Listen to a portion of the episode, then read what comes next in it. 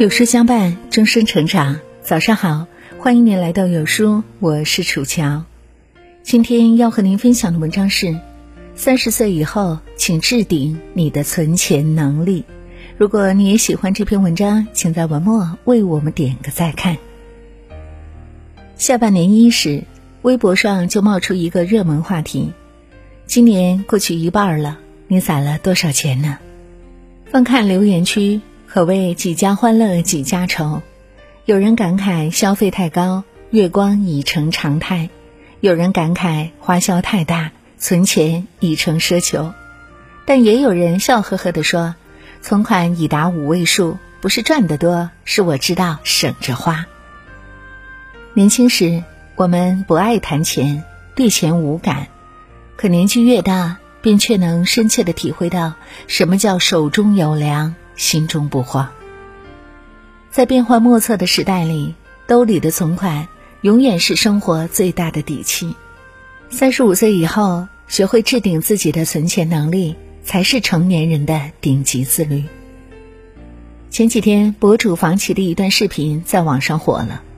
他坦言，自己当年从小镇来到大都市，一下子被眼前的繁华迷住，变得自卑且焦虑。于是，他在赚到人生的第一桶金后，开始在物质的诱惑下盲目跟风，买一万多的包包，吃一千块一顿的大餐，只为了发发朋友圈，满足一下虚荣心。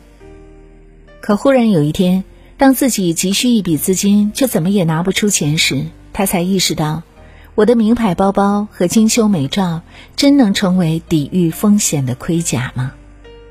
一番反思后。房琪开始决心降级消费，努力攒钱，并把存款进行了合理规划。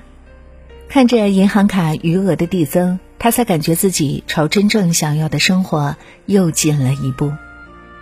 视频里，他不无感慨地说：“安全感和底气不是消费得来的，而是靠自己赚来的。而一个人最好的理财方式。”就是对未来认真的规划，让金钱为你真正的需求服务。物欲横流之下，我们总是很容易陷入消费主义的陷阱，这也想买，那也想买，不管是不是刚需，都较着劲儿的消费。我们为生活堆起一座需求过剩的山，不停的买，又不停的扔，看似是消耗了金钱，实则是在让渡对生活的掌控权。网友花呗天使就曾在负债者联盟小组里分享过自己的故事。一直以来，他每月的花呗账单在一万以上，每到还款日，他总是费尽心思拆东墙补西墙，聚餐不敢去，恋爱不敢谈，甚至连父母的医药费都拿不出。后来，他不想再过这种除了还钱别无选择的日子了。于是主动逼自己缩减消费，控制花销。上班能坐地铁就不打车，日用品用完了再买，戒掉奶茶、蛋糕、小零食，开始了低配生活。一段时间过后，不仅存住了钱，还还完了款，自己也收获了一份心安和从容。不知从何时起。伪精致、过度消费、新穷人等网络热词充斥在生活中。我们时常听闻有人为了高消费去网贷，为了吃喝玩乐负债累累。这些人看似活得潇洒，却毫无抵御风险的能力。都知道赚钱不易，那么会规划自己的收入就显得尤为重要。在这个不确定的时代里，消费降级。就是在为自己的安全感升级。你多存一分钱，生活就多一分保障；你多省下一分钱，内心就多一份安稳。很赞同毛姆的一句话：人追求的当然不全是财富，但至少要有足以维持尊严的生活，使自己能够不受阻挠的工作，能够慷慨，能够爽朗，能够独立。攒钱。不仅是为了眼下的生活，更是为将来谋划的远见与智慧。在豆瓣抠门小组里看了几个挺有意思的事儿：九零后码农小赵，年薪六十万，却全身上下都是平价基本款，手机也从不追求大牌。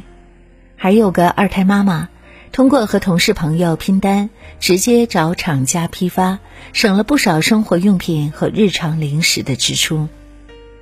这些点滴的支出对他们来说，更像是垒起帝国大厦的金砖，因为他们早已学会把存住的钱统统用在刀刃上。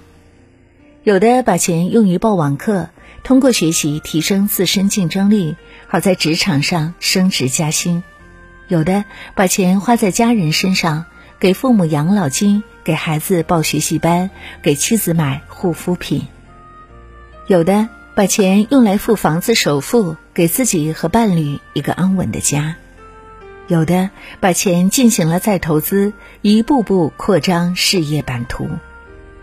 原来。抠门只是表象，为人生负责，为生活规划才是内核。前段时间，B 站上有位 UP 主引发了热议。这位 UP 主家境贫寒，一切都要靠自己赚。平常在单位，别人嫌食堂饭难吃，点外卖吃大餐，而他顿顿去食堂。一到周末，他就主动加班，多赚点加班费。就这样过了五年，直到攒够了足足六十万，他开始辞职创业。之后存款像滚雪球一样越来越多。如今，这位 UP 主做着自己喜欢的事，自由自在。我曾经问过一个银行的朋友，绝大多数工薪阶层应该怎么理财？朋友犹豫了一会儿，推心置腹地说：“对于大部分普通人，储蓄。”其实是最好的选择。当你还没有赚到第一桶金的时候，最明智的做法就是侧重于存钱。恰如一位作家所言：“我们的财富之路、幸福之路，必须由存钱开始。我们记的不是账，是生活的责任与未来。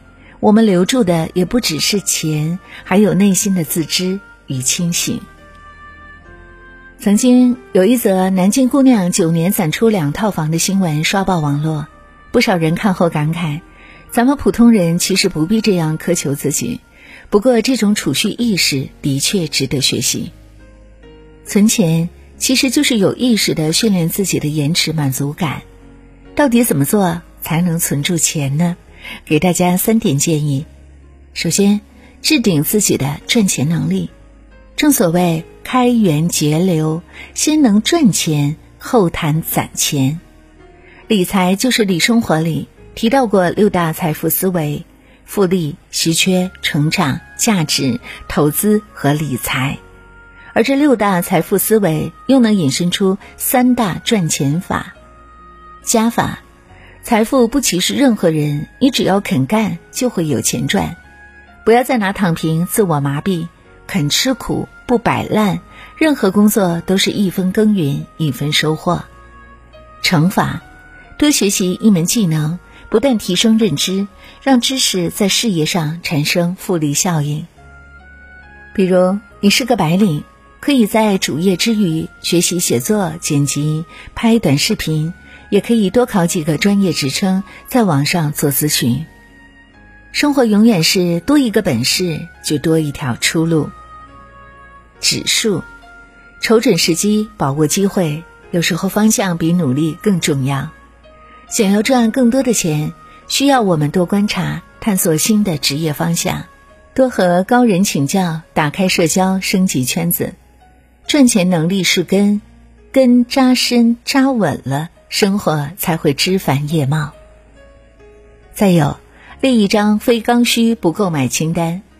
小红书上有不少消费降级攻略，分享博主 caro 的给大家。首先问自己三个问题：我的不购买原因是什么？我的不购买清单有哪些？我的购买原则又是什么？比如，这位博主的不购买原因是要实现自律，拒绝消费主义。他的不购买清单有外卖、碳酸饮料、包包、健身小器材等等。而购买原则就是要分辨哪些东西可有可无，比如纠结中的不买、短期不用的不买、重复物品不买、囤货的不买。想清楚了，一一写到便签纸上，贴在自己的书房、办公室，每天对照，时刻提醒自己。再有，存钱有技巧，方法要记牢。关于存钱，下面有几个我自己亲试有效的方法推荐给大家：百分比法，又称九一法则。指的是每月必须把收入的百分之十存起来，强制储蓄，雷打不动。三六五存钱法，画一个表格，每天挑一到三百六十五中的一个数字来存钱，一年后能轻轻松松的攒下六万六千七百九十五元。每周累计存钱法，一年五十二周，第一周存十块钱。第二周存二十，以此类推，到年底那个周存五百二十元，一年下来也能存住一万多。作家路遥说：“钱是好东西，它使人不再心慌，并且叫人产生自信。人到中年，万事艰，想排忧解难，离不开钱。靠自己赚钱、攒钱。”规划财富不仅能抵御风险、实现理想，还能消除焦虑与恐慌，收获内心的安稳与富足。告别消费主义，在存钱中收获脱胎换骨的快乐，不失为一种生存智慧。那就让我们从明天开始，多多赚钱，好好攒钱，在鼓鼓的钱包上搭建起稳固的人生底座。点个再看。与朋友们共勉。好了，亲爱的伙伴们，今天的文章就和您分享到这儿。如果你喜欢这篇文章，或者有自己的看法和见解，欢迎您在文末留言区和有书君留言互动哦。想要每天及时收听有书的暖心好文章，欢迎您在文末点亮再看。如果您觉得有书的文章还不错，也欢迎您分享到微信朋友圈。欢迎将有书公众号推荐给你的朋友们，这就是对有书君最大的支持。感谢各位的聆听和守候，我是楚乔，明天同一时间我们不见不散。